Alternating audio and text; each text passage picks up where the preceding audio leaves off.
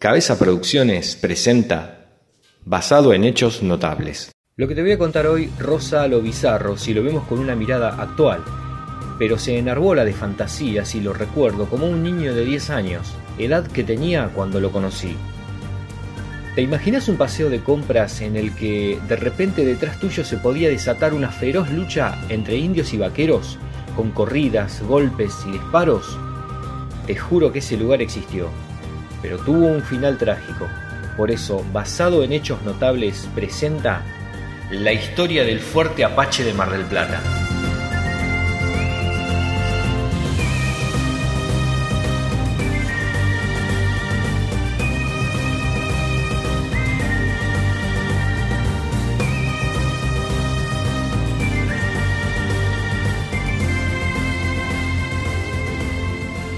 ¿Por qué aclaro de Mar del Plata? Porque cuando se habla del Fuerte Apache la relación inmediata es el complejo habitacional de Ciudadela, Buenos Aires, donde nació y se crió Carlitos Tevez. Que si bien es conocido popularmente como Fuerte Apache, su verdadero nombre es Barrio Ejército de los Andes. Si no me crees, googlea Fuerte Apache y te van a aparecer 5.000 resultados relacionados a ese barrio, pero muy poco o casi nada al lugar del que hoy te voy a hablar porque los marplatenses tuvimos en el verano de 1986 nuestro Fuerte Apache. Y no fue un barrio, sino un paseo de compras temático, que era la reproducción exacta, exacta si lo seguimos mirando como un niño de 10 años, de un pueblo del Far West o el lejano oeste, lugar geográfico de Estados Unidos donde vimos miles de películas y series ambientadas allí, donde el sheriff y sus cowboys eran los héroes y los indios y sus comarcas los villanos. Años más tarde me daría cuenta que la historia real no fue tan así. El fuerte Apache de Mar del Plata estaba ubicado en la cantera del puerto, a unos metros de la central eléctrica 9 de julio, en el barrio de Punta Mogotes. Por fuera solo se podía ver las enormes paredes hechas en madera y un gran cartel con el nombre del lugar. Y si querías tener una vista panorámica del fuerte Apache, desde la cima de la cantera veías todo su interior. Al ingresar al lugar te encontrabas con unas mini calles delimitadas por locales, también hechos en madera, que eran parte de la ambientación al estilo de Jano Oeste, donde en ellos podías encontrar todo tipo de mercadería a la venta, textil, gastronómico, artesanías, productos regionales, etc. Y como todo era temático, una porción de anchoitas o un simple pancho, dentro del fuerte se llamaban Anchoasville o Salchiwest.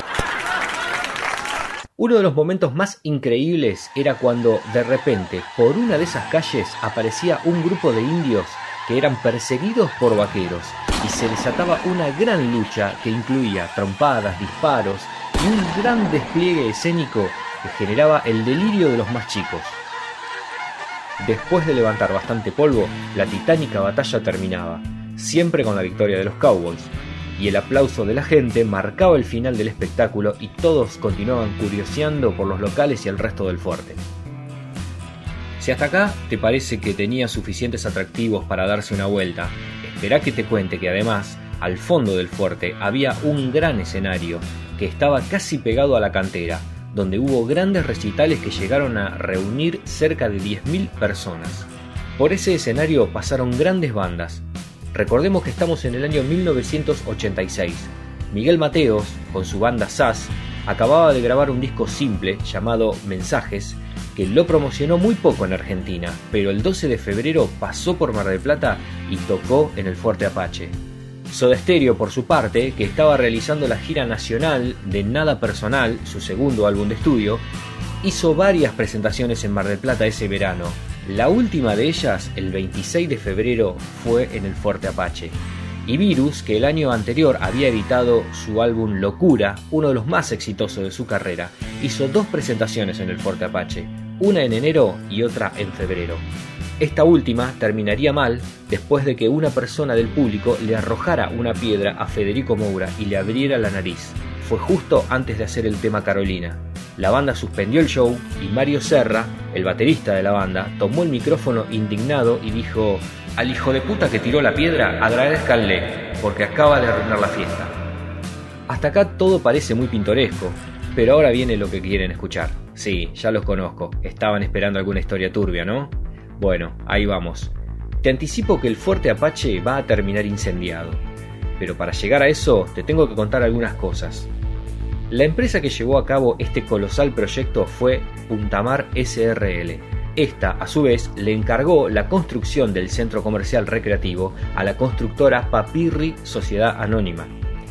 El primer inconveniente con el que se encontraron fue que no se podía construir nada en ese predio porque bajo tierra pasaban unos viejos cables de alta tensión y era imposible que la municipalidad pudiera habilitar un paseo de compras en un lugar como mínimo peligroso. Pero el parque fue habilitado de todas formas, lo que me lleva a deducir que algunas personas con cargos importantes recibieron algún regalo especial. Para no salir de la temática, le podríamos decir coimanche.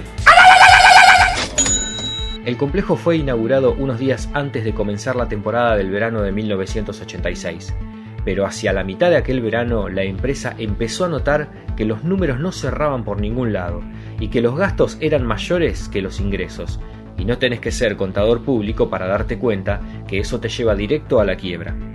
La deuda se acrecentaba a pasos agigantados con los proveedores, y se complicó la situación con los inversionistas y puesteros.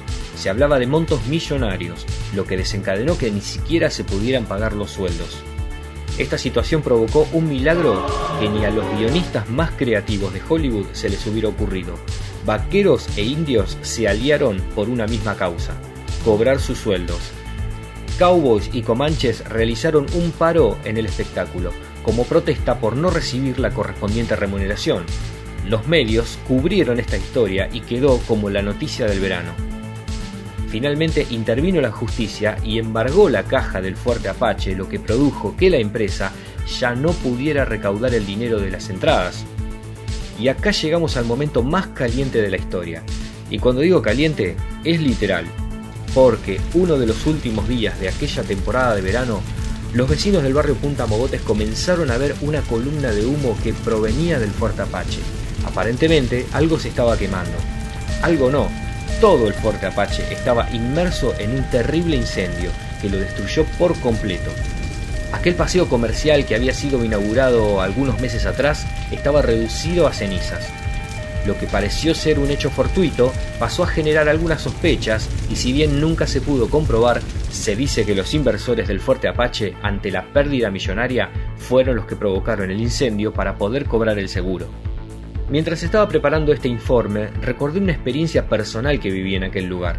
Mi familia había decidido ir a conocer el famoso fuerte Apache, así que nos dirigimos hasta allí. Dentro del predio había un sector con juegos para niños y una calecita, así que decidimos acercarnos hasta ese lugar. Como te conté anteriormente, yo tenía 10 años. Mientras yo contemplaba los juegos de la mano de mi abuela, mi madre esperaba en la cola para subir a mi hermano menor a la calecita. Pero al comenzar el turno anterior, la calecita comienza a girar a una velocidad inusual que se incrementó en la segunda o tercera vuelta, lo que generó que varios chicos salieran despedidos, volando hacia los costados. Entre gritos de padres y llantos de niños, pararon de emergencia la calecita. Yo me quedé petrificado mientras veía cómo levantaban a una nena que había caído cerca mío. Vos te imaginarás que luego de este hecho el juego se clausuró y los padres demandaron a la empresa. No, solucionaron el desperfecto en el momento y a los 10 minutos la calecita siguió funcionando como si nada hubiera pasado.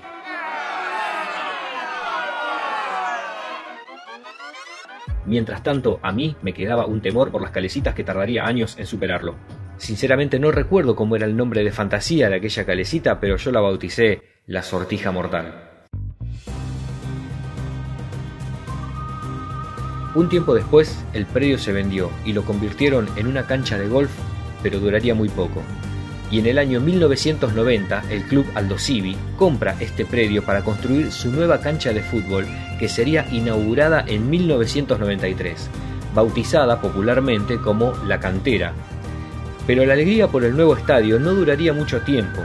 Lamentablemente la cantera fue sede de una serie de eventos trágicos que condicionaron su futuro. La cancha fue clausurada y el club intimado a realizar algunas remodelaciones, pero como el costo de estas remodelaciones era muy alto, se decide abandonar el predio y ponerlo a la venta.